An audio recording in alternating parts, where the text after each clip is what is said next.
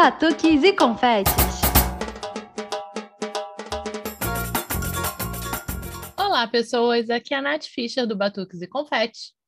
Oi, gente. Aqui é a Gabi Moreira e nós chegamos ao nosso episódio número 77, Nath. E Gabi, nesse 77 episódio, a gente resolveu finalmente parar um pouquinho aqui no Rio, né?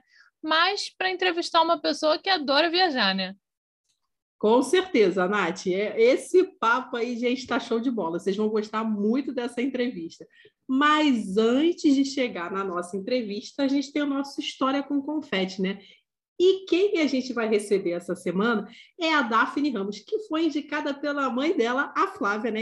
Que é nossa ouvinte, está sempre interagindo com a gente lá no Instagram, e veio contar duas histórias de carnaval, né? Uma delas sobre a minha escola de samba que eu desfilo, que é o Em Cima da Hora, e outra lá, uma tática, assim, para conseguir pegar o bofe no carnaval, né? Fala aí, Daphne! História com confete.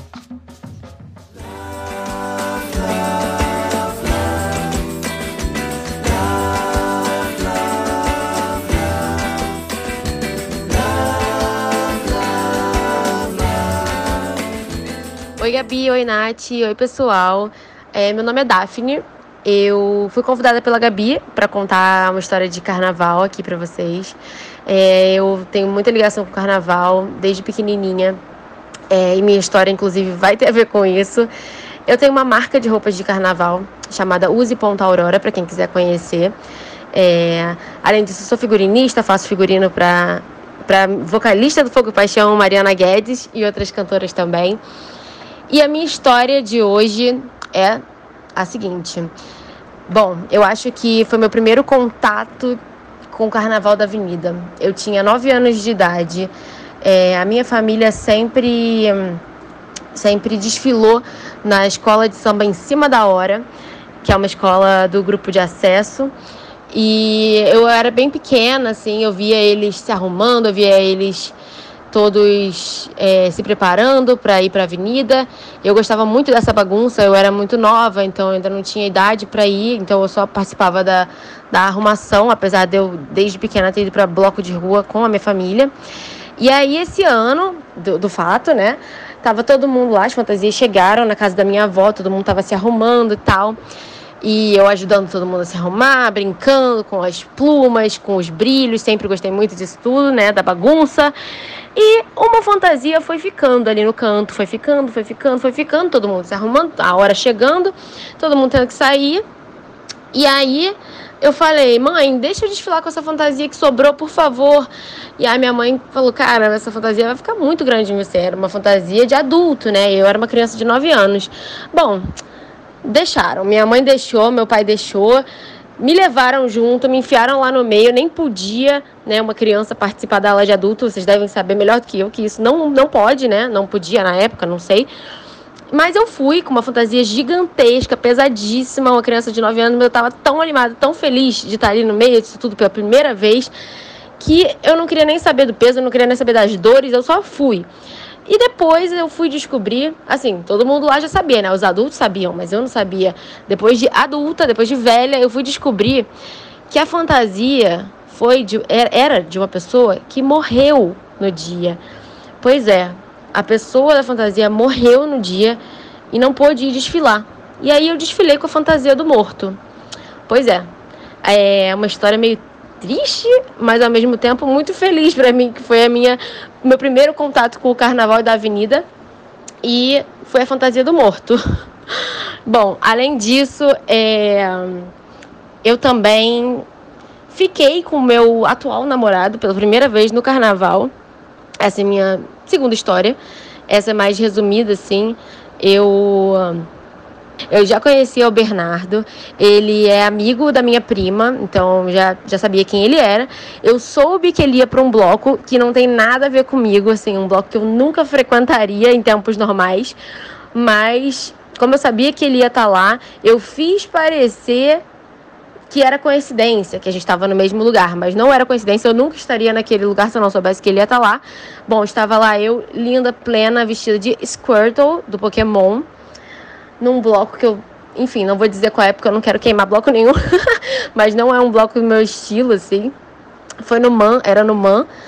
E, enfim, eu fui lá catar ele, vi ele de longe, assim, e passei por perto como se não nem soubesse que ele estava lá.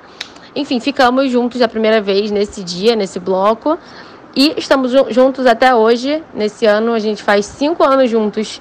Então, assim, amor de carnaval existe sim, gente.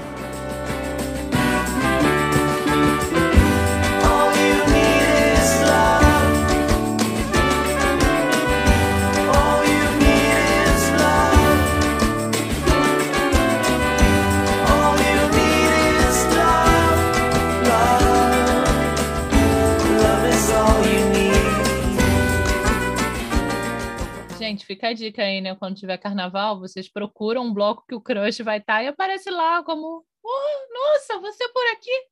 Olha, eu não vou citar nomes, mas eu tenho um casal de amigos que a menina fez isso no carnaval também. Mas deu super certo, eles estão hoje super casados, com uma filhinha linda.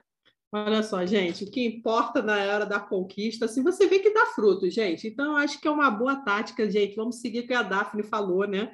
E eu também preciso dizer para a Daphne que, assim, a outra história lá do carnaval, que ela foi desfilar com a fantasia do mundo, gente, o importante é que desfilou. Imagina que a fantasia ia ficar parada lá. Não, o importante é que desfilou, que aproveitou o desfile. Isso mesmo, Daphne. Você era novinha, a fantasia ficou grande, mas o importante é que você curtiu o carnaval, né não?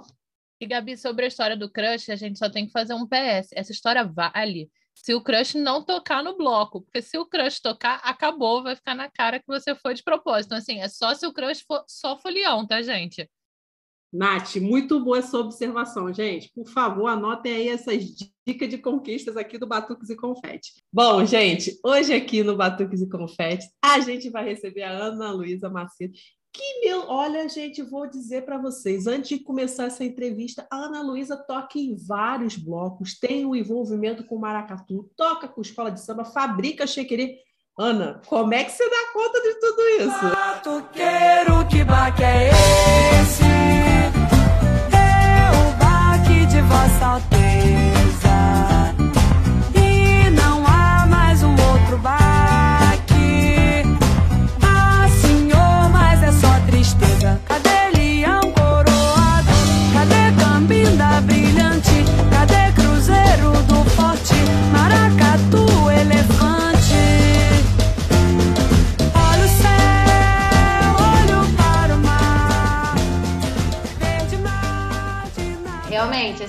Tudo que você falou, de 10 anos para cá, estiveram presentes na minha vida.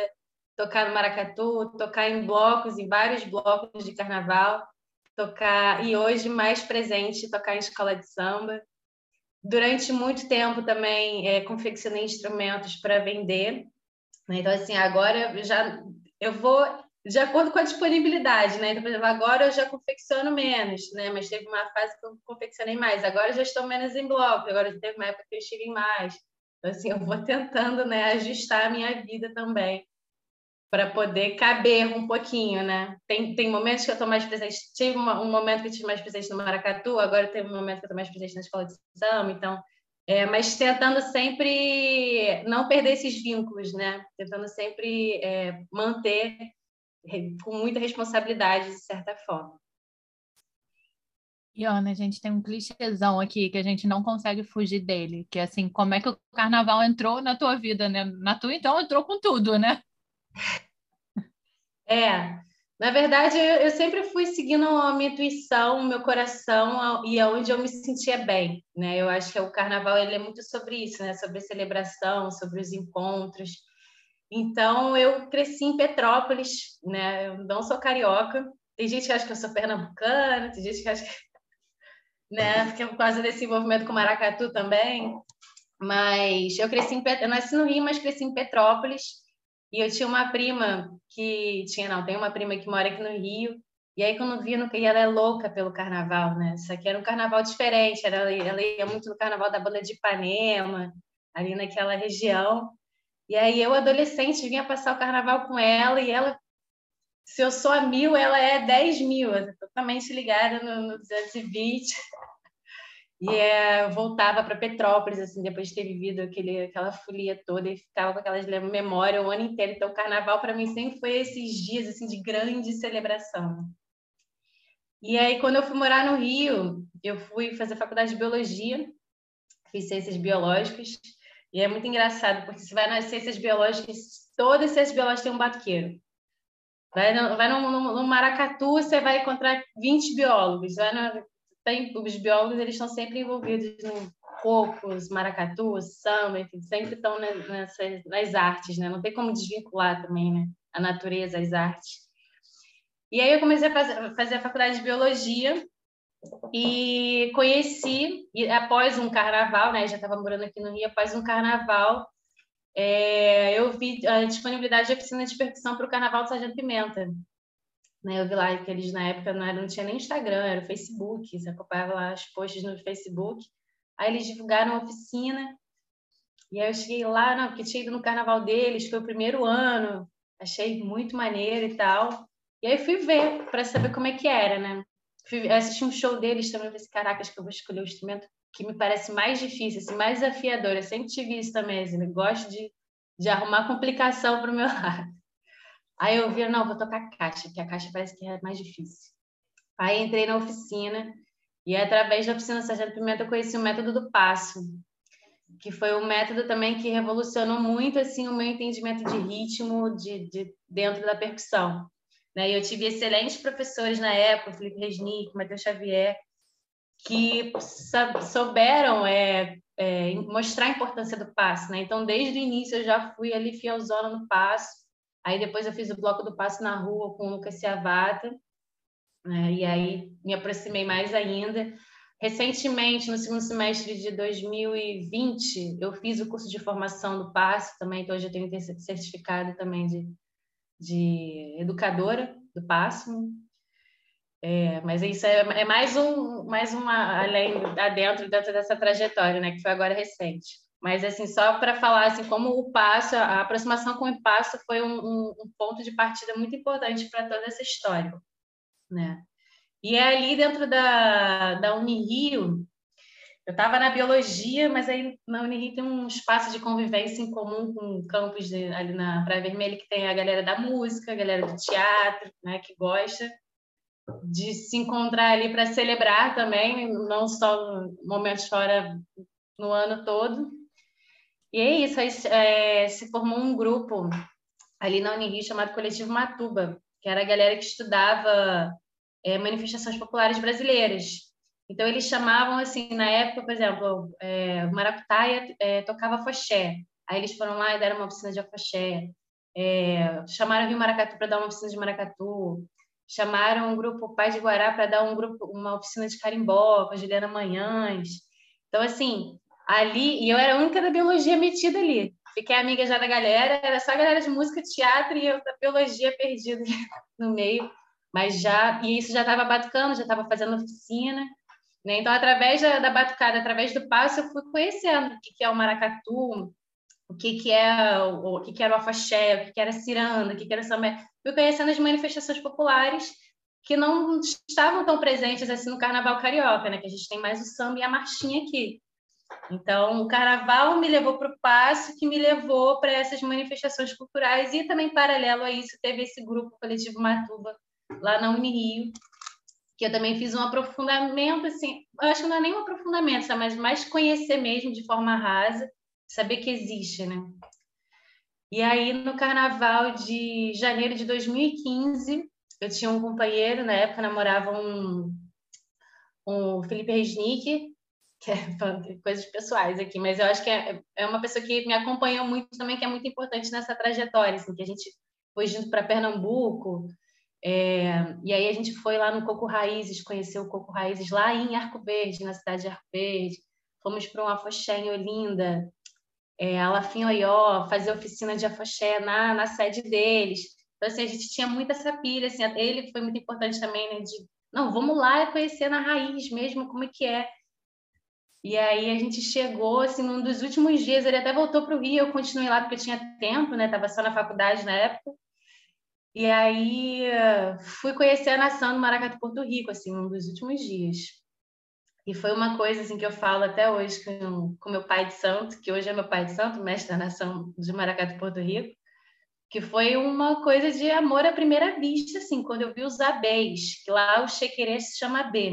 Quando eu vi os abés do Porto Rico tocando pela primeira vez, foi tipo explosão de sentimentos, assim, coração acelerando. Eu, gente, eu preciso aprender a fazer isso na minha vida. Eu fiquei assim, e elas tocavam e dançavam e rodavam e jogavam o AB para cima e tudo sincronizado. E a mestra Joana, que era grande responsável pela aula dos ABs do Porto Rico. Hoje ela não está mais no Porto Rico, né? Ela é mestra da Nação em Canto do Pina, mas ela durante muitos anos esteve à frente dos ABs de Porto Rico, casada com Pachacon. E ela que criou essa coisa do tocar e dançar, porque antes parece que tinha um instrumento, mas não, não tinha a aula toda sincronizada na dança, né? A mestra Joana foi responsável por essa organização, é, esse impacto que dá a aula.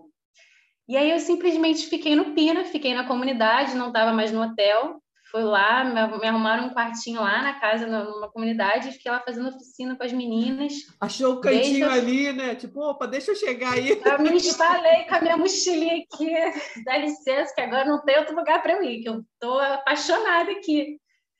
E aí, é isso, a galera super me recebeu muito bem, assim, eu me senti em casa. É, no, tanto no terreiro também, eu não conheci o candomblé, passei a conhecer. E a forma como fui recebida também fez com que eu desmistificasse muita coisa do candomblé, né? Porque tem esse preconceito, né? As pessoas têm medo, o medo do desconhecido, né? Porque tem pouca informação. E aí eu fui introduzida de uma forma tão tranquila e tão, sabe, que eu já queria saber, já estava lá lendo livro de Pierre Berger, sei que, dos orixás, tudo vivendo tudo ao mesmo tempo lá, fazendo oficina de AB, para confeccionar, para tocar, para dançar e lendo sobre os orixás, estava totalmente imersa naquele universo. E aí voltei para o Rio. Voltei para o Rio assim, agora, como que eu vou dar fazer para dar continuidade? Aí tinha os grupos, tinha Tambores de Olocunte, eu e o Maracatu, mas a proposta desses grupos percussivos que tocam maracatu sempre foram estudar várias nações. E eu queria saber do Porto Rico só. Não queria saber de Leão Coroado, não queria saber de Estrela Brilhante. Eu já admiro, respeito todos, inclusive quando vou na Recife, em Recife, vou na sede deles e conheço os batuqueiros, a gente tem uma ótima relação. Mas eu queria os abês do Porto Rico, porque igual os abês do Porto Rico não tinha. Teu foco era realmente. Era os abês do Porto Rico, foi minha grande paixão, assim. Eu, não, eu encontrei uma razão na vida, assim, de repente, que eu, eu fiquei viciada. Era, era um vício mesmo, assim. E aí tinham outros outros batuqueiros que estavam aqui no Rio na época, eles que gostavam só do Porto Rico também, e gente, ah, vamos se reunir então para estudar Porto Rico. A gente tem o contato do mestre, a gente fala com ele, né, tenta manter esse vínculo, ele vai orientando a gente, e é isso, a proposta era um grupo de estudo. E aí nasceu o grupo de estudo dos Baques do Pina. Grupo de estudo Baques do Pina que é um grupo de maracatu que toca os baques do Pina. O Pina é o bairro lá em Recife, em Recife, onde tem a Nação Porto Rico e a Nação Encanto do Pina. Então, a ideia desse grupo era estudar a Nação Porto Rico e a Nação Encanto do Pina, que também estavam muito vinculados. Né? Então, assim, na época, a mestra já era a mestra da, da Nação Encanto do Pina. Então, automaticamente, quando me aproximei do Porto Rico, foi junto o Encanto do Pina, porque eram as mesmas batuqueiras, ali na mesma comunidade. Né? Então, foi, foi aquela formou esse grupo e é assim seguir. Né? E ainda tinha lá o, o, Pimenta, ainda batucava no Pimenta, já tinha feito carnavais com Pimenta, na Terra do Flamengo, em São Paulo também, que foram muito importantes o, o processo, assim, mas eu acho que os lugares de maior profundidade, assim, com mais, assim, na minha trajetória, foi esse início com o Porto, primeiro passo e depois esse segundo momento com o Porto Rico, né? E aí, aí em abril teve um, um, negócio de um congresso de biologia marinha lá em Porto de Galinhas e eu trabalhava com Hã? Foi Desculpa. a deixa o congresso. Eu trabalhava com mosquito Aedes aegypti. Nada a ver. Mas falei para minha mãe que tem um congresso lá em Recife que eu preciso ir, mãe, porque eu acho que eu estou querendo trabalhar com biologia. O meu orientador aqui no Rio ele ficou louco. Ele falou: não, você está indo fazer um congresso de biologia marinha? Você estuda mosquito, Aedes aegypti ele já ficou preocupado, né? Vou perder minha aluna. E aí Aí eu fui para lá, fiquei mais uma semana, dei um jeito de ir, peguei lá minha bolsa, juntei, passei no cartão passagem, assim, sempre também vivendo de bolsa, né? meus pais eles ajudavam com aluguel, então sempre correndo atrás também, eu trabalhava em loja, dava o meu jeito, né? Fazia iniciação científica. E aí fui, passei lá mais uma semana, fiz oficina, fiz a primeira oficina, porque até então, quando eu tinha ido em janeiro, a mestra fica e o mestre ficam muito atarefados com as coisas do maracatu. Então eu fiz oficina com as meninas mesmo, com as batuqueiras, né? É, e dessa vez eu consegui em maio, né? Então eu peguei assim a oficina com a mestra particular dentro do terreiro. falo para ela até hoje, assim, como foi inesquecível esse momento. Assim, poucas pessoas tiveram essa oportunidade, né? Dela pegar e sentar do meu lado e, e joga o braço, joga cabelo, postura, cintura, se amostra. E tudo, é técnica, ritmo, empoderamento, né? Tem a coisa, ela fala muito, né? Da, a bezeira tem que ser mostrada, né? Tem que ser, né? Jogar o AB, joga o cabelo e postura. A mestra Joana me passou muito essa coisa de você se divertir, né? De você também se sentir bonita e, e você tocar bem, tocar certo, né? Então, tá em vários lugares, assim, né? Porque não é porque você é mulher que você não vai tocar bem, né? Porque você é mulher que você não vai tocar bem, que você vai ter charme, que você vai tocar de batom, de torso, de né? e continuar, sabe? Não, não tem não tem que ter um estereótipo assim, ah, desvinculado talvez a vaidade para ser batuqueira, né? A mestra Joana mostrou muito isso também assim para mim. E tem, se você olha assim, a aula dos abês, a própria é, Nação Encanto do Pina tem muita coisa da Oxum, né? Muito brilho, muito, né? Que é um encanto. É, mas, enfim, e aí eu tive essa grande oportunidade dessa vivência com a mestra Joana, e assim eu segui. Segui, e aí também me aproximei do Bike Mulher, nasceu o Bike Mulher Rio de Janeiro, também estava nesse momento no início, com Mãe Tenille, tocava caixa no Bike Mulher, né? Então, o Bike Mulher tinha essa coisa também, assim, das abezeiras ocuparem outros espaços, né? Que, que é o tambor, que é a caixa, porque na nação Porto Rico, é, só mulher podia tocar B. Na verdade, já tinha mulheres que podiam tocar outros instrumentos também, mas nos ABs eram só mulheres. E aí também era um lugar, era um, um bairro mulher, um, um, um, espaço assim, que as, meio que as abezeiras saíam para ir tocar outros instrumentos também, né? E aí eu tocava caixa, que eu já tinha essa, tive essa vivência com, lá no Pimenta, forte com a caixa. Mas a caixa é um pouco isso, assim, depois que você pega a, a técnica de manulação, né, acaba que você tem um pouco mais facilidade para o surdo, porque são menos notas, né? Tamborim não, porque tamborim tem mais técnica. É... Mas, enfim, ela te abre um leque maior para você conseguir pegar outros instrumentos, né? Uma vez que você aprende a caixa. Não, e aí Ana, foi uma, só uma coisinha, né? Você está comentando, né? A gente fez uma entrevista também com a Karen Aguiar lá do, do Maracatu Leão Coroado, né? E ela comentando muito sobre essa vivência assim de tocar os instrumentos, né? Ela comentou, ela começou começou tocando um instrumento que é o que ela sabia. E depois ela foi indo para os outros, né? Então eu acho que isso realmente é uma coisa assim, né? Você vai pegando o jeito e você vai desbravando, né? E é muito legal isso, né? Sim, sim, muito. E aí, e é um pouco isso, assim, quando você está ali, eu acho que o maracatu tem um pouco isso, que, que blocos tem menos e que o samba tem menos. No maracatu você se desloca, né? Então você está tocando tambor, não necessariamente você toca para frente, você toca para o lado, você pode brincar, a caixa ela vai circulando. Então são instrumentos que se olham o tempo todo. Então você está tocando a caixa, mas você vê como que a pessoa está tocando alfaia. Então sem você perceber, você já está aprendendo uma técnica de alfaia, que a gente aprende muito olhando. As pessoas às vezes têm um erro também de quando começam, querem, aprender um instrumento, já querer sair tocando. Eu falei, cara, olha, você aprende muito olhando, você absorve, né? Então, eu acho que no maracatu é isso, que as pessoas já pegam facilidade para ir outros instrumentos, porque a gente está o tempo todo aqui. Né? Mesmo sem tocar tambor, eu já sei como que é a munganguinha aqui do cascanda, cascanda, porque eu vejo, sabe, as, as pessoas, não, não tenho muito tempo de tocando tambor, mas se der o tambor, eu vou acompanhar. Não, né? eu Porque... acho que essa coisa ancestral também, né? A gente tem que muito observar os outros, né? Eu sou baiana de escola de Sim. samba, né? Eu nunca aprendi a rodar. Eu cheguei lá e rodei, mas porque muitos anos eu fiquei acompanhando, vendo como é que era a movimentação. Depois de um Sim. tempo, eu fui desenvolvendo as minhas técnicas, mas é, é muito observar o outro e ver como é que o outro Sim. faz para você também absorver isso, né? Sim, é, a percussão ela está muito na, na, na cópia, né, né, de você se espelhar no outro ali, né? no ritmo, no, no, no, pulsar, no pulsar. É, e aí foi um pouco isso, assim, aí tive essa imersão, aí comecei já a tocar vários instrumentos do maracatu, e aí quando foi, e aí segui em blocos, quando foi em 2017, não foi o Congresso de Biologia Marinha, mas foi, eu arrumei um programa chamado é, Mobilidade Acadêmica, que eu já tinha feito todas as obrigatórias na faculdade, já tinha feito todas as optativas, já tinha feito estágio lá no, com a minha iniciação científica, Aí eu me inscrevi no programa e passei com bolsa para ir para Recife, para o UFPE. Ai, minha mãe chato! Falou, minha filha, o que, que você vai fazer na UFPE? Você já vai se formar, você já fez seus estágios. Eu falei, mãe, mas é uma oportunidade, porque eu ganhei bolsa, eu vou pela faculdade, eu vou aprender outras coisas lá também, vou fazer matérias lá que não tem aqui. Ah, mãe, eu estou vivendo esse período da faculdade, depois eu não vou mais viver isso. E a minha mãe, ela é cearense, né? Ela saiu de casa muito nova, então ela sempre teve esse espírito também de seguindo o coração, sabe? Então, eu acho que eu puxei muito dela isso, assim, de, de, de deixar as coisas acontecerem na vida de acordo com como você vai sentindo, né?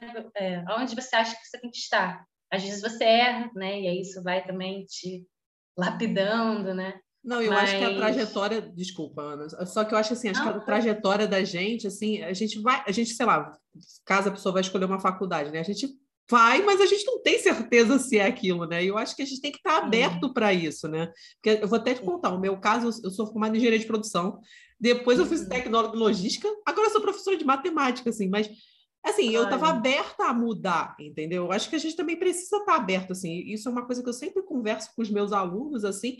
É porque, assim, não sei se... às vezes dá a sensação que o aluno, assim, ah, tem que escolher isso, é minha carreira para a vida inteira. Não, é, é o começo, né? Eu acho que você, quando você entra na faculdade, você, tem, você, você abre um mundo, né? E aí você começa a ver as possibilidades. Eu acho que você fez super certo nisso, né? E testando, é. e, e, indo, e conhecendo, entendeu? E é, dá para perceber pelo, pelo pelo seu, pela sua fala que você assim, se apaixonou por aquilo, né? E não dá para negar uma paixão dessa, né? É.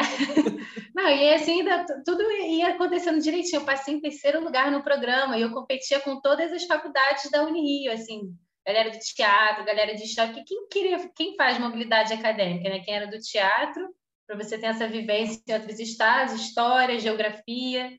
A galera da biologia, algumas pessoas iam, então assim, Aí eu passei em terceiro lugar, falei, não, olha só, os, os astros estão falando que eu tenho que ir, então eu vou e tal. E, e é isso, cheguei lá, fiz um monte de disciplina maravilhosa, assim, assim para que me acrescentou como ser humano, né? De ter a vivência de estar lá com professores pernambucanos, com alunos pernambucanos que viviam, sabe, naquele contexto. Então, estar lá, estar vivendo, é isso, assim, para minha currículo, meu acadêmico, talvez não tenha acrescentado tanto, mas para a pessoa, né? Mas a verdade é que foi a grande desculpa para eu tocar maracatu. Eu tava no Pina, deu para perceber. Eu, tava no, eu ficava no Pina de sexta a segunda. Eu ficava, é, terça, quarta e quinta estava na UFPE e de sexta a segunda estava no Pina. Que era Baque Mulher, Encanto do Pina, Porto Rico. Aí, além de, de fazer que eu já tinha entrado para o BAC oficial, né? Quando eu morei lá, eu já tive essa imersão Aí eu entrei para o BAC, mas eu fazia um ensaio no AB e fazia oficina de alfaia. No Encanto do Pina também, ia lá fazer, é, propus de fazer para as crianças um reforço escolar. Então, eu dava reforço escolar para as crianças lá da comunidade. Eu sempre pensei assim, cara, eu estou aqui vendo tanta coisa, absorvendo tanta arte, tanta cultura, qual é a contrapartida que eu posso né, é, dar para esse maracatu, né, para essas pessoas que vivem, que pulsam isso e que vivem num, numa situação às vezes tão extrema de, de sabe de dificuldade assim moram em palafitas em, né então assim qual que é a, o que, que eu podia fazer de contrapartida já que eu estou aqui aprendendo tanto? E aí eu propus também de fazer esse reforço escolar que eu dava no Encanto do Pina e, e fora também ainda tinha o ensaio do Baque Mulher. E nossa quando chegava perto do Carnaval aí mas aí eu já tinha acabado o período na faculdade, aí eu, aí eu me mudei de vez para o Pena, perto do carnaval. E aí foi isso, aí eu vivi em 2018 esse carnaval totalmente imerso, aí no final de 2017, nesse período que eu morei lá também, eu morei oito meses, né? Foi, foi no segundo semestre de 2017, fiquei até o carnaval. Eu, eu, tive essa aproximação, então, com o candomblé mais ainda, então eu passei a, a frequentar os rituais, e eu entrei oficialmente para casa e me tornei filha de santo de Mestre Chacon. Pai Chacon, que é o mestre da nação portuguesa. Então, aí, depois disso, do Carnaval de 2018, desfilei na Nação, desfilei no Catupina, vivi tudo isso, mas acabou o meu programa da, da mobilidade acadêmica, eu tive que voltar, né? Nesse, nesse período também que eu morei lá em janeiro, eu fiz uma, uma grande viagem para o é, Crato, passei o ano novo numa festa de folia de reis, sozinha, assim, com vários senhorzinhos. Acabou duas horas da manhã a festa. Gente, meu ano novo, vou dormir agora duas horas.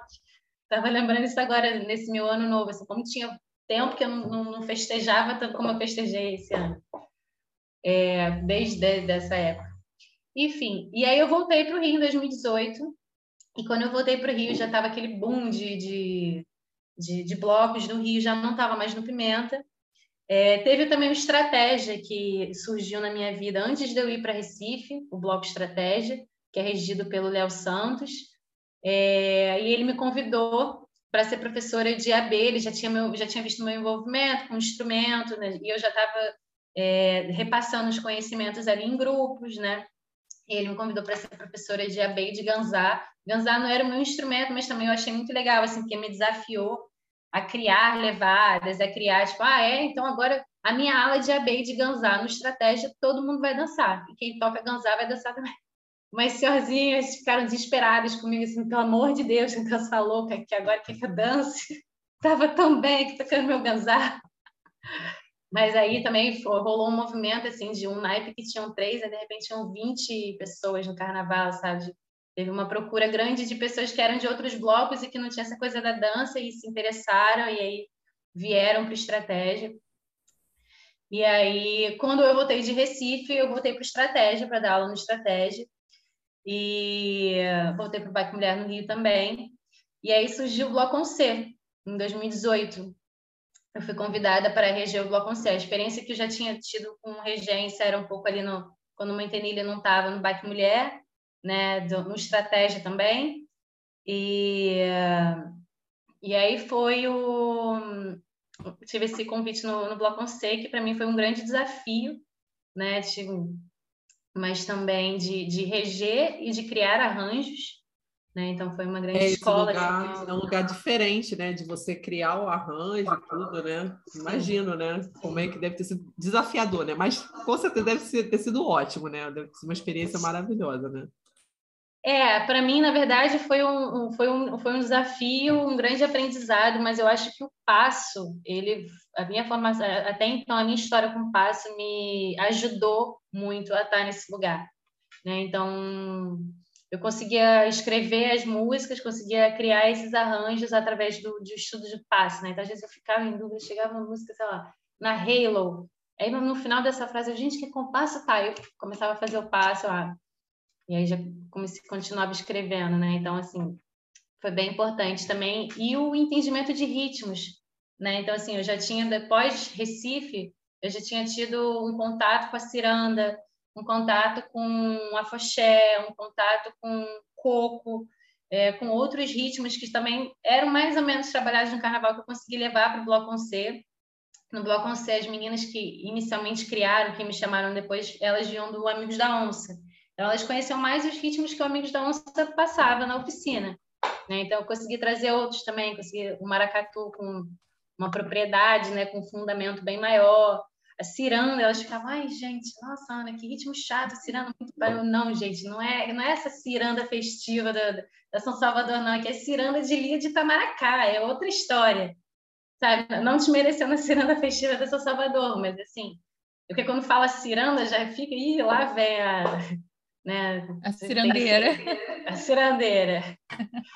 que também não tem problema, sabe? Que pode ser também, mas, mas eu queria mostrar para elas que quem era ali de Itamaracá, como era feita a ciranda lá em Pernambuco, né? Qual, o que, que é tocar uma paixão. daquilo. Exatamente, assim, que elas tinham tido contato com o ritmo ali no Bloco C, mas eu queria contar a história, queria ir para além do só batucar, né? Queria trazer essa minha vivência para elas. E foi isso, assim, foi muito enriquecedor, acho que para os dois lados, assim, a gente aprendeu muito. O Glaucon explodiu no primeiro ano, assim, né? Nossa, eu estava em BH, Ana, e eu, quando eu cheguei no Rio, eu fui passar o carnaval esse ano em BH, né? Passei 2019 e 2020 lá. Cara, quando eu cheguei aqui, todo mundo só falava do bloco concerto. Foi tipo sargento, eu estava no carnaval em conservatório, eu cheguei aqui, todo mundo só falava de sargento. Quando eu estava em BH, eu cheguei aqui só falavam de bloco concerto. É, e aí, de repente, assim, o bloco era muito maior do que a gente mesmo, assim, porque a gente saiu no carnaval, não esperava a dimensão, não tinha infraestrutura, então chegou a ficar perigoso, hum. assim, teve uma briga que teve antes da nossa saída, a gente quis sair, vamos sair para acabar logo com isso, sabe? E aí, quem estava longe não conseguiu escutar a gente.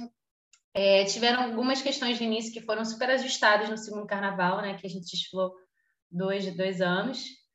É, mas, mas foi um pouco isso, assim, aí a gente começou a fazer shows também em, em, em festas, né? Então ficou mais conhecido também. A gente conseguia mostrar mais o nosso trabalho nessas festas que a gente tocava.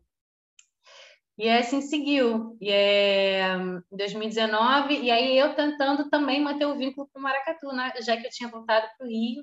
Então eu dei um jeitinho de em janeiro ficar lá um mês. Né? Eu, eu peguei minha grande irmã, que é a Isabela Ciavata, filha do Lucas Ciavata, que também é regente de, da Charanga Talismã. Que, por incrível que pareça, a gente é muito amigas desde as duas virarem regentes. Eu acho que a gente se tornou regente também não foi não foi coincidência, entendeu? Que a gente sempre caminhou junto, se espelhou e se ajudou. Eu ia te é. perguntar justamente isso da regência, né? Como é que foi chegar na regência? É, assim, a gente, eu já tinha tido essas experiências em outros blocos, né? No, no Estratégia, principalmente no Estratégia. E o Leozinho era meio, meio que isso, assim, quando eu estava lá em Recife, começou a ter esse boom de, dessa necessidade de mulheres regendo. E aí ele, o Léo colocou a Bela para reger duas músicas no Estratégia. E aí, porque a Bela ficou também no meu lugar como professora de AB e quando eu estava lá em Recife. E aí, quando eu voltei, eu meio que voltei para esse lugar, né? Porque era o que a gente tinha combinado. E aí o Léo falou, agora você vai reger. Eu falei, tá bom. e aí, isso, a gente já tem um conhecimento de, de, de andamento, de passo, de, de, de ritmo, de compasso aprender a, a contar, aprender a pitar e, e vamos embora. Eu acho que é, é um lugar de, de, de seguro. Não é simples, não é simples, é, tem que ter muita. É, é segurar, né? Segurar é matar no peito. Que eu acho que realmente assim, é, acho que não sei se acho que qualquer pessoa pode optar, pode, pode sim, mas tem um peso né, de, dessa energia, dessa concentração ali focada em você que, que tem que ser sustentado.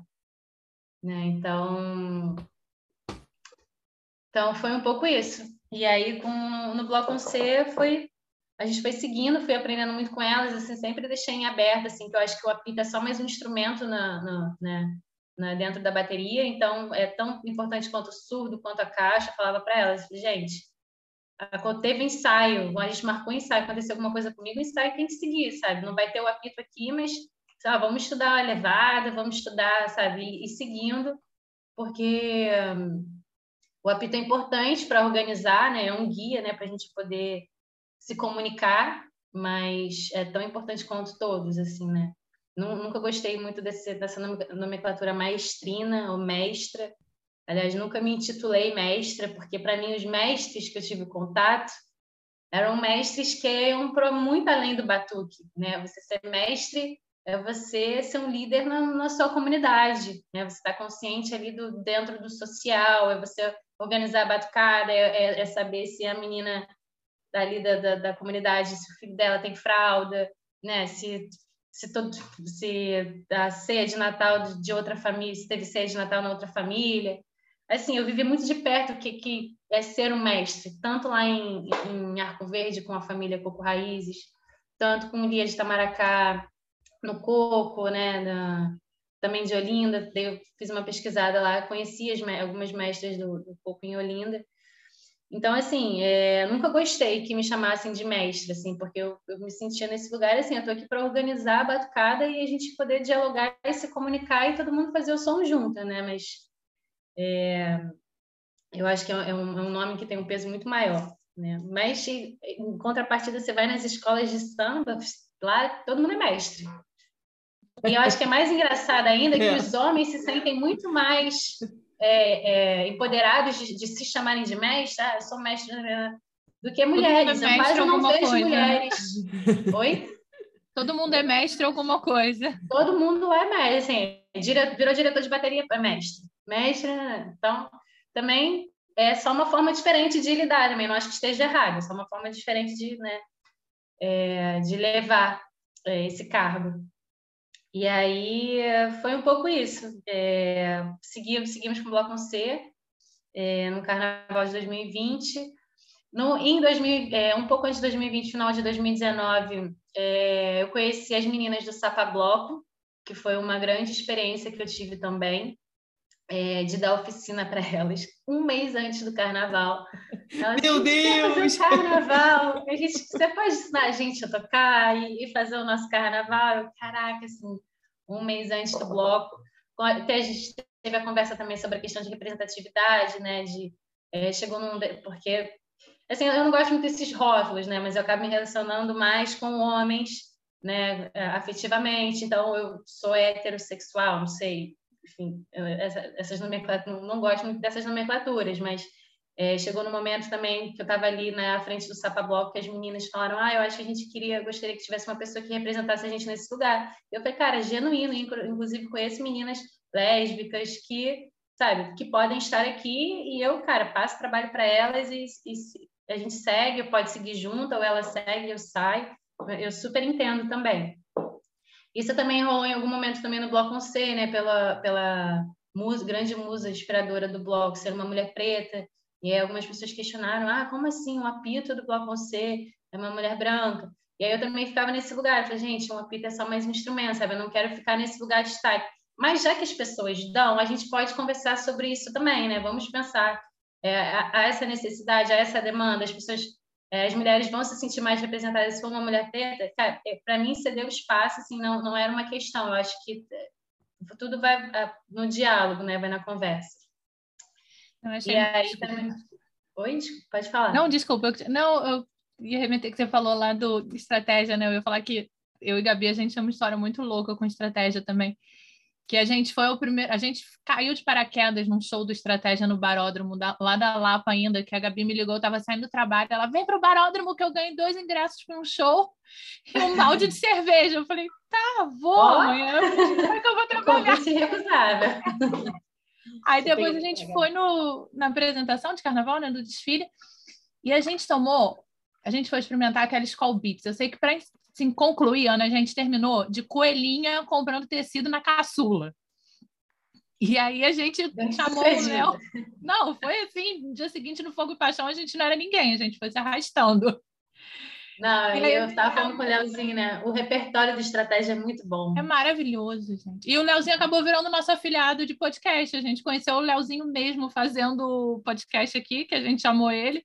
E acabou Sim. virando super amigo. E aí eu fui conhecer o Leozinho pessoalmente em São Paulo, tomando uma cerveja na 25 de março, assim, oh. no final do ano. Mais aleatória estratégia, nossa Encontros, eu, eu não acredito em coincidência. Eu acredito que todos esses encontros têm um motivo, né? Afinal, me tornei candomblessista macumbeira e tô aqui.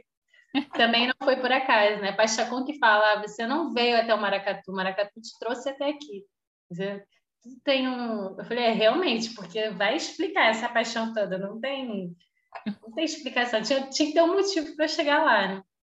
Essa coisa do maracatu também, né? antes da minha internet cair, no início, eu estava contando, estava lembrando. Eu confesso que assim, eu fui conhecer mesmo o maracatu. Eu fiz faculdade de produção cultural e eu tinha uma disciplina que era hum, cultura popular. Eu tive aula de maracatu. E aí, assim, mas assim, era assim, uns dois textos que você lia. Eu achei muito legal, procurei, mas no YouTube na época não era como hoje em dia, né? Mas eu lembro a primeira vez que eu vi, a gente foi assistir um, uma abertura de carnaval da Fundição, aquelas pequenininhas que tinham ali na porta. A gente Sim. foi assistir, acho que a Gabi estava junto, Céu na Terra, e antes do Céu na Terra tinha o Rio Maracatu. E na época, uma uhum. amiga minha de faculdade, a Joana, produziu o Rio Maracatu, a gente chegou mais cedo por causa dela. Nossa, eu fiquei encantada com aquilo. Eu lembro como, como se fosse hoje, ali embaixo do arco, o Rio Maracatu começando o cortejo ali até a fundição, assim, foi, eu conheço muito menos de Maracatu do que eu gostaria, mas assim, eu fiquei alucinada a partir daquele momento pelo Maracatu. É, é o poder do tambor, né? As ancestrais, né? Sim. né? toca ali de uma forma que você não consegue explicar, você só sente, né? Não tem, não tem, não tem nem por que explicar, não precisa, só sente, só, né? E aí foi um pouco isso. No estratégia também eu levei o Batuqueiro da Nação, o, Romenig Dantas, para dar aula lá no estratégia. Então, o estratégia se propôs também a fazer o maracatu com fundamento, com responsabilidade, né? Além do batuque, né? De botar todo mundo para sentar, ó, vamos escutar o que é o maracatu. Maracatu é favela, maracatu é comunidade, maracatu é candomblé, né? Porque muitas pessoas não sabem, né? Às vezes só vê o bloco tocando aqui na Terra do Flamengo, ah, é linda, é batucada, mas totalmente desvinculada. Então, enquanto as pessoas estão lá na comunidade fazendo o maracatu existir, sofrendo, suando, muitas vezes sangrando, tipo, e, e isso é uma, uma, coisa que eu fico um pouco revoltada aqui no Rio, assim, né? Que é isso, às vezes a galera leva muito para purpurina, para cerveja, né? E pro pro beckzinho, sem saber, sem, sem problemas também. Mas assim, eu acho que quando você vai tocar alguns ritmos que têm esse fundamento, que tem essa propriedade, você tem que saber e tem que ser respeitoso, sabe? Não dá para você estar tá com um bombo na pendurado com é, um vestido com bombo e tá, tá fumando maconha, sabe? Fuma depois do baque, sabe? Respeita esse momento, respeita o momento do tambor, saiba qual é a importância do tambor. Se ele não for para você, saiba que ele é para outras pessoas, sabe? Respeite isso. Eu falo isso muito com a B, com o Chiquerê. Em Chequerete, que bota cerveja na, na boca do... a latinha na boca do, do instrumento. Você olha, você pode não ser um bandista, você, não pode, você pode não ser candomblessista, mas você tem que saber a importância de uma cabaça. E se uma pessoa que for candomblessista vir o que você está fazendo, ela vai se sentir extremamente ofendida. Porque, de certa forma, você já se apropriou, né? Você já se apropriou do instrumento dela, daquela cultura, e você ainda está desvalorizando, desrespeitando fazendo isso, né? Então, assim, se apropria, pelo menos, com alguma responsabilidade, sabe? Então, eu falo muito isso para as minhas alunas, assim, né? já, já é a, a, questão também, né, de já ser uma mulher branca, de, de ser referência nesse instrumento, de, né, de já estar tá ali. Eu, é, é uma coisa que, assim, a primeira aula comigo, seja de confecção, seja de toque, é sentar e escutar, sabe? Para não vincularem essa imagem só à Ana, né? Mas saberem que Sim. por trás, que a Ana tem uma trajetória e que antes da Ana tiveram muitas outras pessoas que, que, que seguiram essa trajetória para chegar aqui. Então, assim, é isso, é, é uma coisa de que eu, eu, eu acho que eu, é, ter vivido muito de perto o Maracatu, ter vivenciado tudo aquilo, faz com que eu seja chata nesse lugar, assim, né? De, não, tem que falar, tem que escutar, tem que saber sim, tem que respeitar, sabe? Que não é só, só é só tem os Às rituais, né? Tem, tem toda uma coisa, né? Assim, eu a minha vivência é muito de escola de samba, né? Mas tem, também tem todos os rituais, assim. Quando eu entrei na aula das baianas, tem todo um ritual, assim. E assim, Sim. eu já sabia algumas coisas que minha tia-avó era baiana, mas assim, muita coisa eu fui aprendendo, entendeu? Por exemplo, tem um, aquele ritual da lavagem da Sapucaí, né? Cara, tem todo um processo, assim, sabe? A escolha da, das folhas, isso, né? tudo, né? né? Só então, quando acho... você está por trás que você vê que tem muito candomblé, né? Escola de samba é, é, Demais, é mandinga é. total, é macumba total, é um banda e candomblé total por trás, assim. Né? Eu acho, ainda mais agora, assim, nos últimos momentos, tem tido mais enredos afros que a, as escolas têm se empoderado mais para falar disso. Mas, assim, a gente ainda pode chegar lá nas escolas de samba. E aí, em 2000, ó, e aí paramos, aí chegou o Bloco Conceito, teve Sapa Bloco, o desafio do Sapa Bloco, um bloco em um mês. Saiu.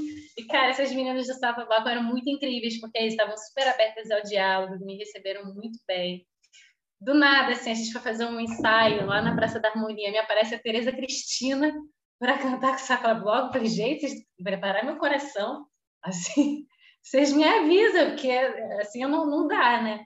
E assim, grandes emoções com essas meninas também, assim, as cantoras, Babi Guinle, a Mari Guinle, cara, foi uma grande experiência, assim, falo para elas, assim, eu tive que sair de um monte de bloco porque eu comecei a trabalhar numa escola. Eu falo, se eu pudesse dar, dar fazer ainda com alguma história com Sapa Bloco, eu votaria, assim, pelo, pelo axé das meninas, sabe? E, e por elas acreditarem em mim. Falei, cara, vamos lá, esse, a gente tem um mês, vamos botar o bloco na rua. Saiu, assim, o melhor que a gente podia fazer em um mês, assim. Ficou todo mundo, todo mundo feliz, sabe? Foi bem legal. E aí depois é isso. Um pouco antes do, do, do, do em 2019, o que acontecia? Em 2019 eu já tinha me formado na, na, na Unirio e eu comecei a, a, viver da música, porque eu já tinha várias oportunidades para dar oficina em vários blocos, fazia shows, então entrei para Trombloco, já fazia show com Amigos da Onça. É, aí tinha Boa Conceito também que fazia show, estratégia. Então, assim, já eram muitos lugares que eu, que eu ocupava e eu tinha me formado. Eu falei assim, então, cara, então, estão surgindo rendas e eu passei a viver disso. E não, também eu acho que você, rendas... desculpa, eu acho que você foi muito inteligente. Você se, for, você se formou na biologia, né? Você sempre pode pegar um batuqueiro ou outro lá da biologia, né? Tipo, qualquer coisa chama batuqueiro da biologia. É, não.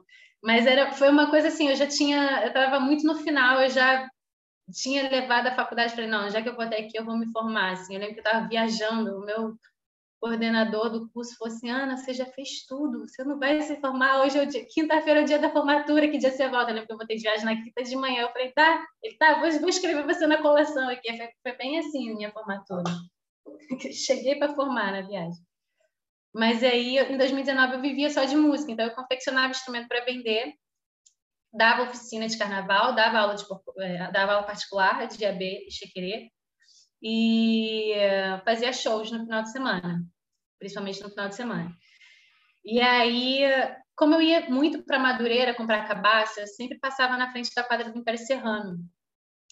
E aí eu sempre passava e via aquele São Jorge enorme, assim, e eu sempre olhava para São Jorge. E aí um dia. é um nada, eu... Olha, vou te falar, eu tô, eu tô, morando perto de Madureira, assim, eu morava na Tijuca e tô morando. Cara, toda, é, é um negócio que puxa você lá para dentro, não sei, você olha assim, tipo, eu sente o negócio, vem para cá, vem para cá. Foi São Jorge que me levou ali. E aí eu acho que foi uma coisa assim, meio. Eu não pensei, ah, hoje eu vou para Madureira, vou, vou lá na quadra do PSN. Eu passei e entrei. Aí lá na época era um estacionamento, durante o dia funciona como estacionamento, né? Eu, como é que faz para tocar aqui? Ele, ah, você quer tocar o quê? Quer tocar o Né? Eu falei, ah, não sei. Ele, ah, vem ter esse quinta que tem a escolinha. Eu falei, tá bom. E eu gosto de chegar assim, sabe? Não queria chegar, ah, já, já toco percussão, não sei quantos anos, toco maracatu. Não, quero chegar, quero aprender igual todo mundo. Como que é a escolinha aqui do? Tá? Eu não queria que as pessoas já viessem com esse... É claro que aí ela, você pegou rápido, aí com o tempo você vai explicando também, né? Ah, já tem uma história com a música e tal. E aí eu queria entrar nos chocalhos, nos chocalhos de Pé Serrano. E aí era muito legal, porque os chocalhos, na época, era um lugar muito das senhoras, assim, das tias, né? Tinha mãe de santo. Então, eu me senti muito acolhida, assim, né? numa bateria que majoritariamente é masculina, eu estava no lugar ali das mulheres, então foi um lugar também de acolhimento. E aí desfilei com o Império Serrano em 2020, foi meu primeiro desfile na Sapucaí, e foi um desfile muito triste para o Império também, assim, foi o ano que não teve a fantasia das baianas, então eu vivi aquele peso, assim, não, e assim, passei a admirar e a respeitar muito o Império Serrano. Eu, eu falo que o Império Serrano tem outras escolas também que eu acho que seguem um pouco essa linha, né? Mas eu falo é um quilombo urbano, né? Então você vai, você vai numa feijoada, 90% das pessoas dentro da quadra são pretas. Então assim, é um lugar muito de empoderamento, de encontro, de festividade, de assim, de do povo preto. Então assim, é, é um lugar também que eu tenho, claro, assim como Maracatu e qualquer outros espaços que eu vou, mas eu tenho até um, um, um, cuidado a mais por esse respeito, sabe, desse lugar e também um agradecimento gigantesco por, por ser me sentir acolhida lá, né, por ser acolhida. Os antigos vêm falar comigo e falam assim, ah, ela é de dentro. sabe que eu não, porque normalmente quem toca em escola de samba toca em várias, né? Então às vezes você toca no Império Serrano, mas sua escola é beija-flor, mas você toca no Império Serrano. E eu só toco no Império Serrano, então eles o pessoal de lá gosta nisso, né? Porque eu abracei a escola como minha mesmo e, e fui abraçada pela escola. Então eles falavam, ah, você é de dentro, você é imperiana. Eu já... tipo, muito, muito lisonjeada e muito agradecida, sabe? É muito incrível né? de, de, chegar e os antigos virem falar comigo, tá sumida, hein? Não veio no ensaio, o que aconteceu? É, é, é, muito maneiro, assim, né? de, de dar benção aos antigos, né? de, de, entender, né? E de respeitar muita história, porque é uma história de muito peso também, a história do Império Serrano, né? De grandes compositores. Então, tá ali representando a escola. E aí foi isso. Aí entrei na... Desfilei pela primeira vez com o Império Serrano. 2020, aí veio a pandemia, e aí, quando não, voltou é os isso que eu ia falar para você, Ana. Poxa, você começou num ano que não foi muito legal. Sério, eu, eu sou é. baiana. Olha, quando eu vi aquelas baianas sem Gente, eu, eu fiquei. Sério, eu, eu tava possessa. E olha que eu tinha escutado um papo que, tá, que tipo assim, ah, tava alguma atrás, porque assim, além de ser baiana, meu, meu pai, minha mãe antigamente, né, que minha mãe já faleceu, mas minha mãe fazia peruca para a escola de samba. E aí depois ela uhum. faleceu, meu pai continuou fazendo peruca. Meu pai, meus pais se conheceram no barracão de escola de samba, né? Então é aquela, o pessoal do podcast já sabe, eu sempre falo isso aqui. Então, Sim a gente conhece o pessoal que trabalha nos bastidores. A galera já estava falando que estava tendo alguns problemas no Império, tudo, não sei o quê. E aí já tinha escutado isso. Eu até tinha pensado ir para Sapucaí na sexta-feira. Eu saí de casa, é, é assim, já sou aquela baiana, eu desfilei em várias escolas. Saí toda de branco, eu falei, cara, se der um tempinho, eu vou lá para Sapucaí, qualquer coisa eu dou uma força. Mas nesse dia era aniversário de uma grande amiga minha. Aí choveu, foi uma chuva, aconteceu de tudo nessa sexta-feira, né? E aí acabou que eu não consegui ir. Para você ter noção, essa amiga minha que fez aniversário, a gente combinou na Lapa para ir num barzinho, comemorar tudo. E eu falei, depois do barzinho eu vou passar por cair. Só que a aniversariante ficou presa no trânsito. Foi eu e uma amiga comemoramos o aniversário no barzinho e ela não conseguiu chegar, que era aniversariante. Nossa! História de carnaval. E aí, como é. não teve, não, ela não conseguiu, aí a gente foi eu e essa minha amiga fomos, já pegamos o metrô, porque era a única coisa que dava para se movimentar na cidade encontramos com ela, e quando eu vi, eu falei, cara, não vai dar para ir para Sapucaí, entendeu? Mas eu saí toda de branco, eu falei, não, qualquer coisa eu vou lá dar uma força, né? Aí quando eu soube que, a, que eles estavam sem a saia, nossa, eu fiquei revoltadíssima. Ai. Eu comecei a xingar no Twitter, não é possível, porque não sei o quê, pô, como assim não tem saia? Baiana sem saia não tem como, entendeu? Nossa, eu fiquei... É mas assim, mas pensa que você vai ter outras oportunidades, assim, vai ter um desfile menos tenso, vai dar para aproveitar mais, sabe? Sim, né? E assim, mudou a gestão do Império Serrano, né? Eu, eu entrei no Império e todo mundo falou, nossa, mas por que você escolheu o Império? O Império está passando por muitas dificuldades, está endividado. Eu falei, por quê? Todo mundo olhava assim, por que Império? Eu falei, também não sei. Tem coisas que eu não sei explicar. E aí, acho que é por isso até... que a gente estava falando, que não tem explicação, né? Tem certas coisas que são só. Sim. E aí, acho que até por isso que hoje, como hoje mudou a gestão e o Império está vivendo tempos de ouro, assim. E aí acho que a galera vê um pouco isso. Pô, ela estava aqui com a gente na época que a gente estava tão, sabe, ninguém queria saber do Império Serrano. E agora, sim, o Império Serrano está chamado para tocar todo final de semana, está em todas as escolas. É... E aí foi um pouco isso, assim, quando mudou a gestão, mudou o mestre de bateria também, entrou o mestre Vitinho, e aí ele foi começar a conhecer a bateria, né? Ele viu lá no meu Instagram que eu já tinha uma história com o Chequerê. E aí, numa conversa assim que a gente estava tendo depois do ensaio, aí eu, continuei tocando chocalho. Aí eu falei, eu, eu não sou boba nem nada, né? Eu falei assim, ó, eu, eu, já tento, né? O não eu sempre tenho. Então eu falei assim, olha, mestre, o sonho da minha vida é tocar Chequerê na bateria de escola de samba. Aí ele falou, então você vai tocar Chequerê no Império Serrano. Ai, meu Deus. Ele falou, é, só que você vai mudar o seu chequerê. Esse chequerê que você toca em bloco, ele tem um timbre muito agudo. Você vai mudar a trama da saia, a forma como ela é composta, você vai mudar as miçangas, e a gente vai fazer um trabalho que é diferente. Aí ele me passou o nome de um cara, o Mancha Félix, que é um que já sai tocando chequerê em outras escolas de samba, e sai com um chequerê grandão, e ele tem uma forma de tocar, ele não, não faz a condução, né? Ele faz a tática, tática, tática, tática, vai desenhando. Tática, tática, tática, tática, tática, tática, tática, e aí também essa coisa de sair na frente, de, de entreter, né? De, brincar ali com a rainha de bateria.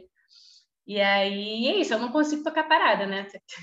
Tocar parada, eu nem, nem sei tocar parada de verdade. Assim, se mandarem eu ficar com as pernas, eu não vou conseguir tocar, eu vou travar. e você vem do passo também, né? Para quem vem do passo, tocar parado é impossível, praticamente. Exatamente, totalmente vinculado ao, ao passo, né? O, o, Lucas mesmo fala muito da, é, de, de, das manifestações populares, tradicionais, né? Você não vê ninguém no maracatu tocando parado, você não vê ninguém no samba também. A galera tá aqui, ó, tática, tática, tática, tática, tática. Qualquer manifestação tradicional, onde você vê a pessoa tocando paradão é na, em orquestra lá na Europa. É daqui. Mas o resto, todas as outras, você vai coco, afoxé, é, caboclinho, tudo as pessoas se movimentam, né? Então, e aí foi isso, assim, aí o Vitinho ele me deu essa grande oportunidade, a gente foi junto construindo, assim, de início a, a gente ainda está construindo, mas agora a sensação que eu tenho é que deu mais certo do que antes, assim, do que no início, né? Que ah, não, eu falei, ah, não, mas eu vou fazer uma levada aqui junto com a Gugu, ele, aí eu tentei, ele, não, Ana, tá horrível, não faz mais. Ah, não, agora eu vou fazer com o tamborim, ele, ah, não gostei, aí, não, agora faz com chocalho, e aí eu tô fazendo uma levada mais conduzida, né? que é muito mais cansativa, mas mas está dando certo, assim, pelas apresentações que a gente teve. E aí foi um pouco isso. Aí eu tô, tô agora no, no Império Serrano. Acho que hoje o que eu posso falar é onde eu estou hoje, né? Eu estou no Império Serrano e eu estou no Amigos da Onça. Todos os outros blocos não estão ativos, né? Ou eu me afastei ou não estão ativos. E às vezes eu faço alguns shows com trombloco também, né? Mas o trombloco é muito isso, assim, saia show né? Não tem muito sobre pensar, né? De, de a gente tem menos tempo para criar em cima do, do que a gente faz, né? No Amigos de eu estou na oficina, então a gente tem também estou participando desse desse processo de criação como professora. É, no Império Serrano, né? Estou criando essa, essa história aí do, do Chequeira na bateria. Então, acho que são os dois lugares onde hoje, ritmicamente, mais eu invisto esse, esse estar no carnaval, pertencer ao carnaval. Mas é claro, tô, tô ainda no, no, grupo lá dos Abelhos do Porto Rico, sei exatamente o dia que tem ensaio, sei quando tem trabalho novo, quando tem figurino novo, quando mudar site, sei, sei tudo que está acontecendo lá. Paixacou, inclusive, se eu não souber, ele me liga cobrando. A senhora está acompanhando o grupo? Está sabendo o que está acontecendo?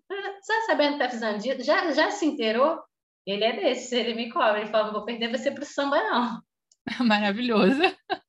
Ele é, mas é isso. Eu tento, sabe, ainda manter esses vínculos, principalmente esses lugares que são muito importantes na minha trajetória, também com o Passo, né, de continuar me comunicando com o Lucas. Eu tenho essa proximidade muito com a Bela também, então tem essa facilidade de, de, de a gente trocar e falar sobre o Passo. Eu acho que para mim os meus grandes pilares na minha formação como musicista, como ritmista, percussionista, é o Passo, a Nação Porto Rico e o Império Serrano para mim são os meus, os meus três pilares assim muito enraizados no chão que eu consigo falar que foi onde eu mais cresci ritmicamente. Não desmerecendo outros lugares, sempre, você sempre aprende, sempre constrói, todos eles foram muito importantes. Mas acho que esses três parecem os mais desafiadores e, e, e me impulsionarem para chegar em outros lugares. Né? É ponto de virada, né? Desculpa, amiga. Não, eu, falo, é que eu sou assim, eu nunca eu tentei tocar caixa um ano, saí, eu toquei, foi até a Elisa, que era do Pimenta, que foi minha professora, só que no Sim. Quero Exibir Meu Longa, que era um bloco que eu comecei na caixa e depois virei diretora. O Felipe eu começou, eu toquei no Quero Exibir Meu Longa. Sério? O é Felipe o... regeu o Quero Exibir Meu foi Longa. Foi o primeiro ano, mas eu, eu não toquei. tava. Ai, que legal. Toquei eu de entrei depois. Ai, que máximo. Eu tava entrei depois, né? Foi o Felipe e o Zé no primeiro ano, né? Isso, Depois isso, foi o Zé Dudu. Também. Aí o Dudu, é que a gente estava falando de vida pessoal, eu conheci o Keres Birmelonga porque meu ex era um dos fundadores. Ah. Aí, no ano do Dudu foi o primeiro ano que eu fui. E aí depois eu entrei para a oficina e foi o ano da Elisa. Que ela fez Sim. o milagre de me fazer tocar, pelo menos eu não desandei o samba. Eu acho que no meu, no meu caso já foi uma grande conquista. E aí depois eu fui para a diretoria que eu achei que era mais, fui para a parte de produção, de tal, de fazer tudo, né, que eu achei que era atrapalhava menos. Mas eu sou totalmente fã do passo, assim, eu tenho uma esperança que o passo vai salvar minha alma. No dia que eu voltar, vai ser o passo. Confia, confia que vai, porque o passo bota qualquer pessoa para tocar. E é isso, eu acho que o fato dele ser acessível, né? Você só precisa do corpo e saber números e letras. É só isso que você precisa, né, para entender o passo. E querer também, né? Acho que ter um bom professor também, acho que é sempre fundamental. Mas é isso, o passo não, é, ele é bem criterioso na hora da formação de professores. Então, a, a tendência é você ter bons professores ensinando o passo. Professores certificados também, porque tem uma galera que ensina o passo também e não está muito conectado ao Lucas. Isso rola também no, aqui no Carnaval do Rio. Mas, enfim, eu tento ter esse compromisso também na hora de, de, de passar, de ensinar, né? De, de de falar bem assim o que eu, que eu aprendi, né? O que e se eu tenho dúvida, ele é super aberto também para tirar dúvida com ele. Enfim. Mas é um pouco isso, gente. Eu tô com as minhas caixas aqui olhando a minha caixa que eu tocava na época que era antiga, que tinha sido do meu pai, e aí no espólio, quando o bloco terminou, o longa acabou hoje, né? Ah. Cada um ah. seguindo o seu caminho e tal, dois anos Sim. antes da pandemia. E aí eu peguei a minha caixa no espólio, peguei até ela durante a, a quarentena agora, elas ficam aqui me olhando, mas eu vou voltar, ah. uma hora eu volto com elas. Vai, vai. Cara, a caixa é muito boa. Acho que assim, a caixa é muito desafiadora, mas quando você entende a caixa, é, isso te dá um leque para você, você sabe tudo que está acontecendo na bateria, né? sabe onde estão os surdos, onde está o repique, que a caixa ela está ali tá conduzindo, né? Tá tocando todas as notas. Então, acho que é, eu gosto muito, acho bem importante. É, acho todos são importantes. Né? Acho que o meu maior problema foi a coordenação motora, que eu já não tenho muito. Aí fui pegar logo a caixa e ferrou. Ah, mas é treino. Tem que treinar, não desiste, não. Treinar, não, vou voltar. Meu, meu objetivo para quando tiver carnaval é voltar. É isso. Eu deixa eu perguntar, falar em voltar a ter carnaval. Né? Você chegou a ter um gostinho quando a gente estava nesse vai não vai que o amigo chegou a fazer alguns ensaios, né? Deu para matar Sim. um pouquinho da, da saudade, sentir um pouquinho do ou sentir mais saudade, né? Deu, deu para matar. Deu. É isso assim. Eu acho que já tá, tendo ensaiando com o Império Serrano, é, o, o, o tocar para mim já estava saciado, né? Mas a coisa do se vestir, botar figurino, purpurino, nossa, muito é, você lembra dos outros carnavais, mas ao mesmo tempo, assim, eu acho que todo mundo está passando esse processo de voltar para as aglomerações ainda não tão entregue, né? Assim, um pouco com sentimento de culpa. A gente está aos poucos entendendo a nossa relação, né, do nosso corpo também nesses espaços, mas é um pouco aquela coisa também, é, é o nosso trabalho, né? Então, assim, é, é um setor que que infelizmente a gente vive disso e não pode parar. Né? Tem muitos outros setores que continuam mesmo com a pandemia, se arriscando, é, mas a gente no nosso governo não, não, não é, acolhe esses setores que não estão podendo trabalhar, né? Então a gente precisa seguir. É um pouco isso, mas com certeza, o Amigos da Onça, é, é o que eu falo muito assim para os meninos, assim, eu faço muita questão de estar no Amigos da Onça assim, pela galera, assim, Tarcísio, Moisés, é, Maju, Jefinho, são, são pessoas que é, é, gostoso de estar ali junto, né? Assim, a energia do bloco é, é que é, passa para as pessoas, o bloco ele é o que é, porque o, o, as, as personagens ali dentro, né? Os, os bichinhos ali dentro, eles, eles, são tudo isso, sabe? São pessoas com com muita alegria, com muita energia, muito, muito talentosas. Por isso que eu acredito muito no Amigos da Onça, assim. É, a energia que ele é tão famoso porque ele vibra uma energia muito forte, né? E, e as pessoas lá dentro, o núcleo que integra isso são os grandes responsáveis por isso. A coisa da performance, dos bichos, das onsetes, de envolver, é muito legal, assim. Eles são acho que também são grandes inovadores assim grandes criadores inovadores artistas dentro do carnaval de rua né?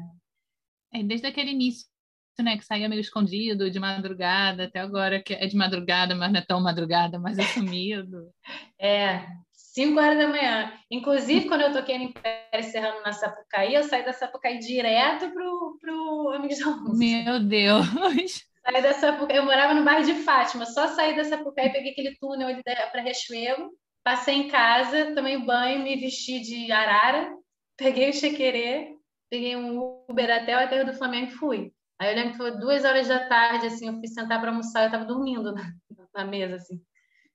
Dei, encostei alguém e dormi. Mas é isso, loucuras de carnaval também, né? A gente no carnaval não dorme. Não, faz aí, parte. Aí, à noite já tinha show do Bloco C. A gente não fica gripado com chuva, não sente enxaqueca de fome, não dorme, não tem nada. Vai fazer isso no resto do ano. É verdade. A, a energia, a euforia, né? Você já acorda de manhã, sete horas da manhã, abre a cerveja e vambora, isso. Tá, tá procurando o boitolo sete horas da manhã, já tomando cerveja e vai.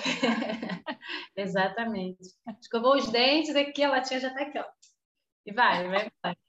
Eu lembro que teve um o primeiro ano que eu fui para BH, eu cheguei na quarta de madrugada. Aí eu mandei do ônibus perturbando minhas amigas para ir para o Mulheres Rodadas. Todo mundo, você não vai, tenho certeza que você não vai. Eu fui a mala, que acordei todo mundo. Aí cheguei no, no metrô de cerveja, todo mundo, que isso essa hora? Eu falei, gente, eu não dormi. Virei a noite no ônibus. Se eu não tiver com uma cerveja aqui, não vai. Aí eu vou dormir. É, é isso, é o pique. Tem que ter o pique. Mas eu acho que é um pouco isso também, assim, né? Eu vivi todos esses carnavais, tanto do, do Boitolo, do centro, do, da banda de Ipanema lá com a minha prima, de Santa Teresa, o, o Fulian, o, o Tocar, né? Então, eu tenho buscado lugares que me desafiam mais, assim, acho que agora eu estou vivendo essa fase das escolas de samba, né, que ela é desafiadora, assim, de, de estar em espaços é, que eu vou até lá, né, que é, talvez não não não não não está na minha zona de conforto, né? Então, tudo, assim, o cuidado com as pessoas, com as relações, é... e entender o ritmo também, cara, é um universo gigantesco, assim, das escolas de samba, é muito bom. E um, acho que tem que ser mais exaltado, mais valorizado, assim, pela galera. Rolou essa discussão agora, né, da galera do carnaval. Quando cancelou o carnaval de rua, a galera ficou, não, e o da Sapucaí? Um absurdo da Sapucaí, porque pessoas que lucram milhões e bilhões e tá expondo todo mundo. E, cara, essa galera não sabe, né? Não, não conhece, assim. Não estou falando que eu sou entendedora, assim, tem propriedade para falar, mas eu pelo menos convivo semanalmente, assim, eu vejo a quantidade de pessoas que vivem desse carnaval, né? Até a Gabi falou que os seus pais viviam de fazer peruca, né? Isso, essa era a grande fonte de renda para casa de vocês, é era o carnaval da Sapucaí, né? As pessoas não, não veem esse lado, né? Ficam no lugar de criticar, de, de às vezes é isso, por falta de informação, por falta de acesso, ou então também por falta de procurar saber. Mas eu acho, assim, a minha, a minha opinião pessoal é que eu acho que tem que seguir o Carnaval da Sapucaí, sim. Sabe? Porque é muita gente que está trabalhando há muitos meses e que depende, assim, de comer, de botar dinheiro, ah, de botar o dinheiro, de botar a comida no prato desse carnaval, sabe? Se não tiver, vai ser mais um ano, sabe? Que não sei, não sei nem, nem como que vai ser para essas pessoas se não tiver. Não, Ana, é... eu acho que, é, que é assim, uma coisa que é importante. Assim, acho que o podcast da gente surgiu muito isso, né? Porque assim, eu tenho essa vivência da escola de samba, a Nath com o carnaval de rua, né? E a gente não conhecia muito sobre o universo da outra, sabe? Então, acho que foi um momento de encontro e da gente conhecer, né? E a tua trajetória mostrou quanto você estava aberta a conhecer vários tipos de carnaval, vários tipos de, de, de, manifestações culturais. Isso é importante, né? Porque foi, eu lembro que você falou no começo, né? Aquela coisa da, do, do candomblé, né? Que você tinha aquele medo do desconhecido, né? E eu acho que muito da, dessa discussão toda que rolou é o do desconhecido. Cada um, tipo assim, um não conhece o lado do outro e aí fica nessa discussão, entendeu? Então, eu acho que a gente, Sim. sabe, aquela coisa, tem que conhecer um pouco mais, assim, são... Eu sei que não dá, não dá assim, você conseguiu um tempinho com cada uma lá, tudo, mas eu acho que o podcast da gente é justamente isso, a gente tentar, assim, da maneira que dá, assim, assim, dar esse espaço para todo mundo conhecer um pouco das outras manifestações. Assim. Eu vou dar meu depoimento assim, que eu, eu conheci muito sobre, sabe, sobre carnaval de rua, sobre maracatu, que a gente também tem conhecido o pessoal do maracatu. A gente tem que se abrir e, e assim, acho que o melhor é fortalecer essa, essas manifestações, entendeu? Porque acho que faz, Sim. sabe, isso representa a gente, sabe? Isso representa de verdade, assim, cada um no seu espaço lá, mas representa, assim, é uma festa, assim, sabe? O carnaval, a gente, cada, cada depoimento que a gente escuta aqui, aqui. A gente tem um quadro da gente, história com confete, as pessoas contando a história de paixão do carnaval, sabe? Então, cara, eu acho que é isso, assim, a gente precisa conhecer os diversos carnavais e respeitar, né? Mas olha, você não vai poder fugir do nosso momento terapia aqui do podcast, não, entendeu? A gente está se encaminhando para o final. Mas tem um momento terapia aqui. Né? Sempre aviso para o nosso entrevistado, para a nossa entrevistada, pensar num divã imaginário e é respirar fundo. E você tem que responder a seguinte pergunta para mim, Ana: O que que o carnaval representa na tua vida? O que que o carnaval representa na minha vida? Eu peguei desprevenida essa. é... O carnaval representa na minha vida liberdade, né? Eu acho que da gente ser o que a gente é, da gente conseguir se expressar de estar tá entregue, de estar tá exposto, de estar tá vulnerável, de estar ali vivendo, sabe? Brincando. Eu acho que é isso. O carnaval é uma grande brincadeira.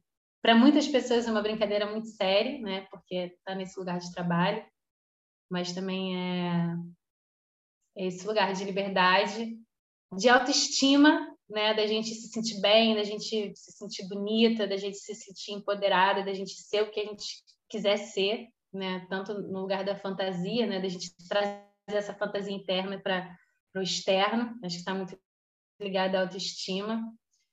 E os encontros, os encontros, né? Ninguém curte o carnaval sozinho. Carnaval é um grande encontro de união de pessoas e de celebração. Acho que é isso. Eu posso falar essas quatro palavras, assim, a, a liberdade, a autoestima, os encontros e a celebração. Não, mandou super bem. Super bem. Eu, eu sempre falo, eu anoto aqui no caderninho a resposta do pessoal, entendeu? E depois faço mais análise. Gostei da tua resposta, Ana. Ficou muito boa mesmo. Obrigada, gente. Bom, e para fechar né, o nosso papo, primeiro te agradecer a presença, adoramos conhecer sua trajetória, tudo, assim, essa paixão que você tem né, pelo carnaval, né? E agora, né, tem o nosso momento assim, que é uma mistura. Tem o momento jabá, que você pode divulgar suas redes sociais, para o pessoal seguir, e o nosso momento beijo Sandy Júnior, porque originalmente era o beijo da Xuxa, mudou para beijo da Sandy, agora é beijo Sandy Júnior, entendeu? Para não deixar ninguém de fora. Então, manda beijo para quem você quiser, Ana, e obrigada pela presença. Manda beijo, peraí. Quero mandar para minha mãe e para meu pai. especialmente para você. Não, eu acho que já que a gente está falando de carnaval, assim, se eu pudesse mandar um grande beijo de gratidão por pessoas que foram muito importantes nesse processo, né? Posso falar Lucas Ciavata, Isabela Ciavata, Felipe Resnick, mestra Joana Cavalcante, mestre Chacon, mãe Temile, é, mestre Vitinho, mestre Gilmar, é, ai, muita gente. Já, já foram um monte de mestres, né? E Leonardo Santos, Leonardo Santos, grande responsável também por muita coisa que a gente viveu. Nosso afilhado. E, é, e acho que to, to, toda essa galera aí que eu falei, que eu citei. Ai, meu Deus, eu esqueci, alguém ferrou. Não, e beijo para todo mundo que está acompanhando, que aí você fecha aí. Eu, exatamente. Um beijo para todo mundo que está escutando, você que parou para escutar a minha história, um beijo para você. Muito obrigada, assim, pelo carinho, sério, de todas vocês, assim. É, é, sempre tudo com muita paixão, assim, né? Muitas pessoas me perguntam, nossa, mas como que você conseguiu chegar? Não sei. Paixão, foi paixão, foi seguindo meu coração né? Deixei a razão de lado, fui sentindo assim que hoje estou chegando nos 30, né? Eu acho que foi entre os 20 e os 30 toda essa história. Assim, acho que talvez eu não tivesse mais tanta coragem como eu tinha lá com, com 21, com 22. Confesso que eu era ousada. Mas, mas sempre fui seguindo meu coração, assim, onde eu fazia, onde me fazia vibrar, onde me fazia sentir, era onde eu queria estar. E eu acho que ainda é hoje, sabe? Nos lugares que eu quero estar, assim, onde se eu não estiver vibrando, eu nem consigo ficar. Se eu não estiver entregue, se eu não estiver realizada, se não, se não fizer sentido para mim, eu não consigo estar. Tá? Né? Então é isso, sempre com, com muita paixão. É isso aí, Ana. Brigadão, hein? Firma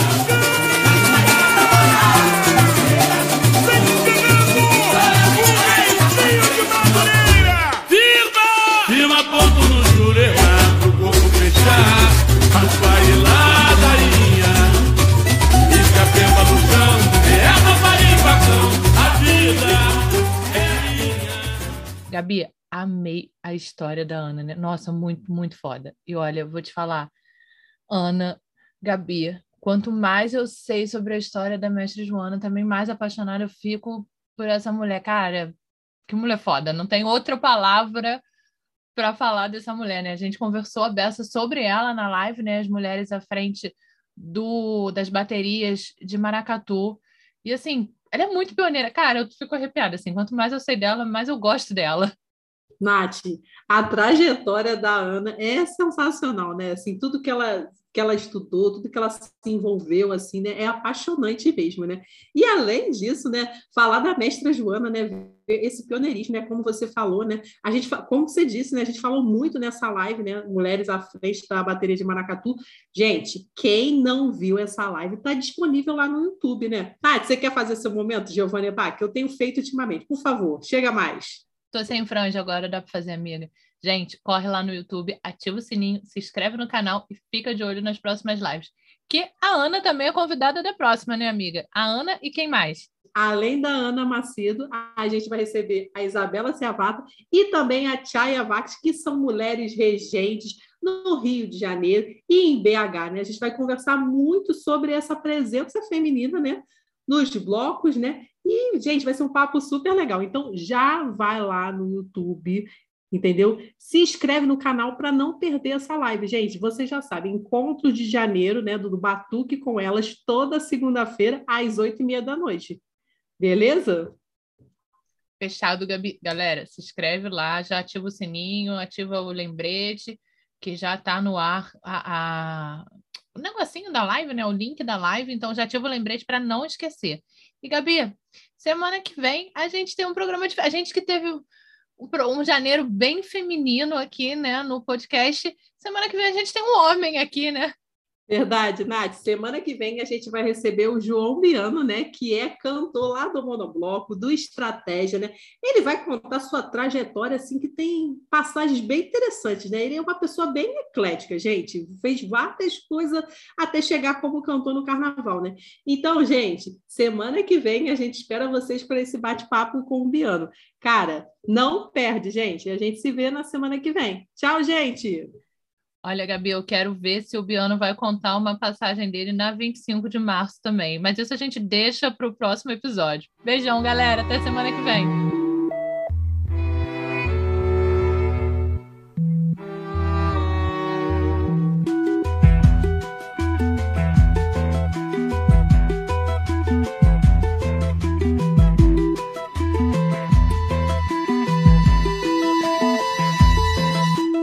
Choro não é nada além de carnaval. É lágrima de samba na ponta dos pés. A multidão avança como um vendaval. Me joga na avenida que não sei qual é. Pirata e super-homem tentam o calor. Um peixe amarelo beija minha mão. As asas de um anjo soltas pelo chão. Na chuva de confetes deixo a minha dor. Na avenida deixei lá e a minha voz na avenida deixei lá a minha fala, a minha opinião, a minha casa, a minha solidão. Joguei do alto do terceiro andar, quebrei a cara e me livrei do resto dessa vida na avenida do